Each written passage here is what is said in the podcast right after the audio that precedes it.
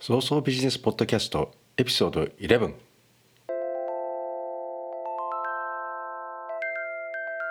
フィンネレスビジネスフェア2021こんにちは。今のところ日本でたった一人の早々ビジネスポッドキャスター有限会社 YEY の和田でございます。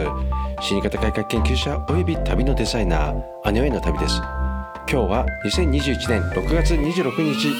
行ってみようか。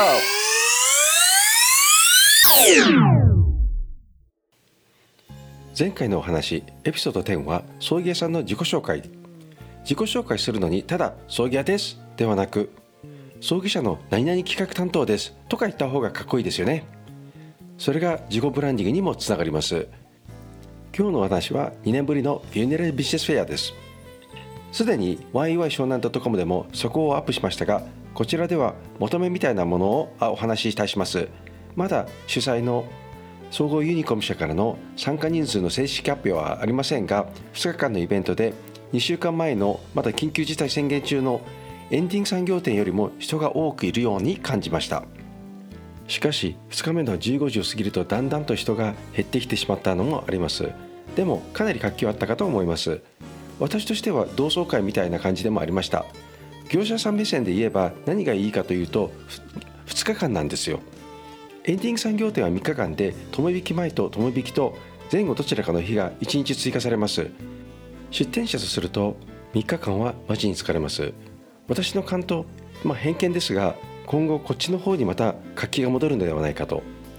東京に来るのが怖いという思う人たちが大きいけれど、まあ、あの来年のエンディング産業展は10月31日から3日間の東京ビッグサイト本館の方にもなりますからなおさら不便かもなという。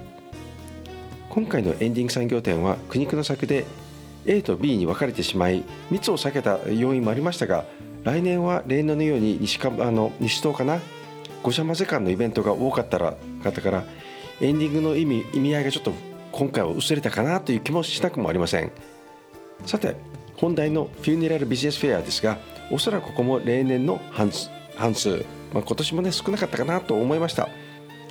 前日に全総連のミーティングがあったらしいのでそこにも参加した業者さんもあり全泊して初日だけ見て帰った人も多かったということです。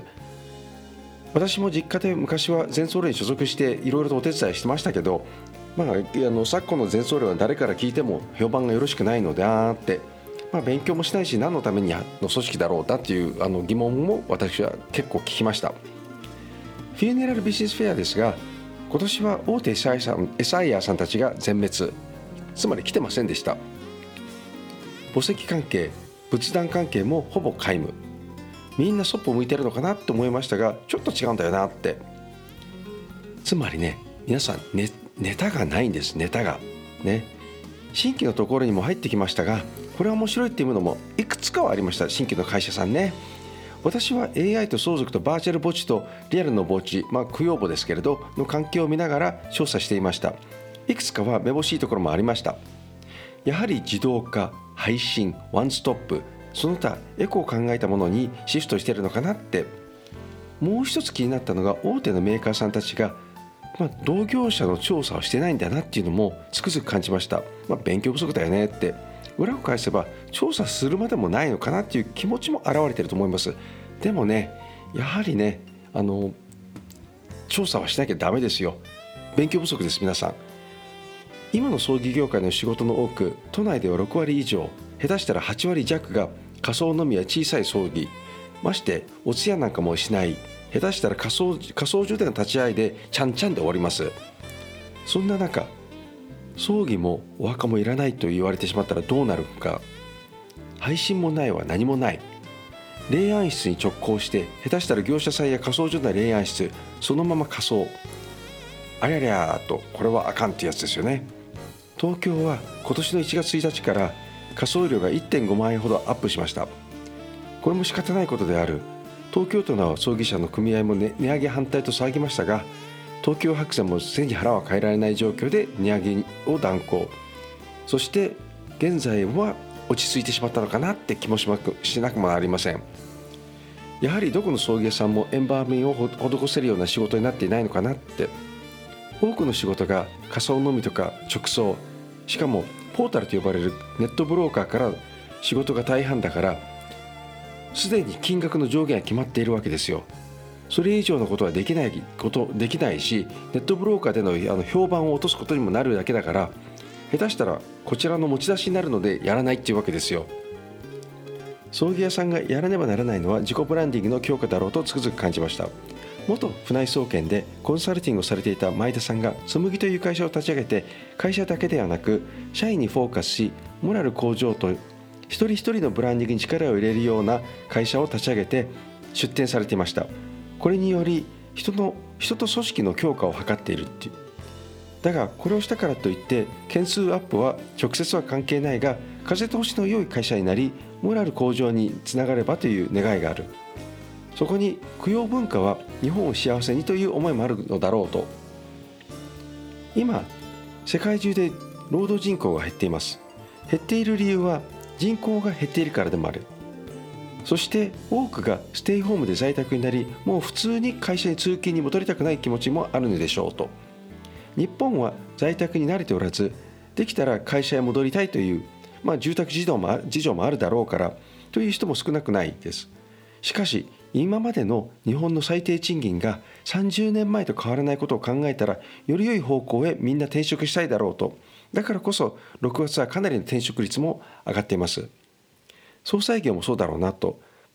パーソナルブランディングをしていかないと良い社員がどんどん引き抜かれてしまうだろうと。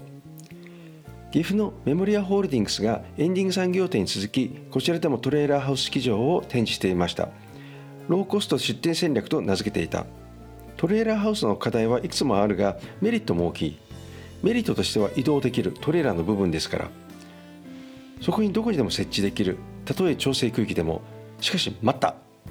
調整区域のことを調べたらトレーラーハウスでも規制があると判明。なぜなら調整区域そのものの課題があるからです。それは回避する方法もいくつかあります。まあ総裁業の課題は業界が縮小しているところだろうと。選択肢は3つあると。1諦める。2よりみただ指を越えてみてるってやつですね。3新しい競争を仕掛ける。1と2は諦めと悟りの違いだろうと。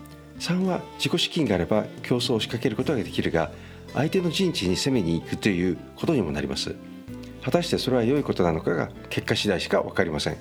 まして単価アップも難しい時代だからお客さんが喜ぶような駅務を提供しながら単価アップならまだしもどこかの誰かみたいにただ単価だけをべらぼうにアップし売り上げをあの上げるという戦略だとやばいと思います。今は大きい葬儀場を維持するだけでも苦しい時代です。これを改装する方法もあるがやはりコストもあるがかかるコストもかかるわけですよね。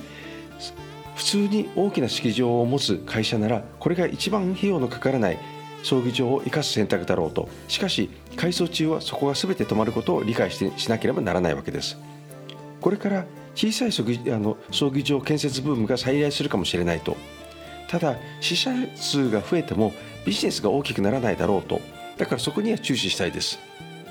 今回のフューネラルビジネスフェアは今までと違い新規参入者も何社かいたけれど明らかに葬儀業界を理解してない素人コンサルティング会社も何社かいました。これはネットで集客時代だがホームページとランディングページの違いすらわからない。ホームページ作成業務と言いながらあの葬儀業界のマーケットも知らない。ユニクエストもよりそうも知らない。経営コンサルティング会社がいてこんなの誰も相手しないだろうなってこんなところに引っかかるような葬儀屋さんはおめでたいわとトライアルエラーでの連続で潰れるよと思いましたね。いつも言うけれど世の中商品を売るにはストーリーが必要です。同じものを売った場合ストーリーが伝えストーリーを伝えた方がお客さんはそれを買います。人間は感情で動くから感情に訴える必要があります。これスティーブ・ジョブズがすごい上手でした。これが葬儀者の生き残り戦略です。最後に少し私の本の宣伝を。死神と呼ばれた男の本は Amazon で絶賛発売中です。英語はもう出版予定です。でに英訳を書き終えています月曜日に新たに表紙の撮影を行う予定です。日本語版とはちょっと違うテイストで出版予定です。乞うご期待今日の話はいかがでございましたでしょうか？葬儀社の社員一人一人が会社の広告塔です。人材は宝です。宝をより価値あるものにすることもゴミにするのも社長の判断次第です。さらに大切なのは葬儀社もマーケティングをする時代です。マーケティングは単なるホームページを作ったりチラシを配ったりするだけではありません。SNS もありふれていますが全てを使いこなしているもいません。どれも試してみて自分に合うものを使い続けてみるのがいいでしょう。最近人気が上がってきたのがこのような音声媒体を利用したポッドキャストです。クラブハウスからの影響もあるかと思います。今日のテーマはフューネラルビジネスフェア2021でした。次回もお楽しみください。お届けは今のところ日本でたった一人の早々ビジネスポッドキャスターの和田でございました。ご清聴ありがとうございました。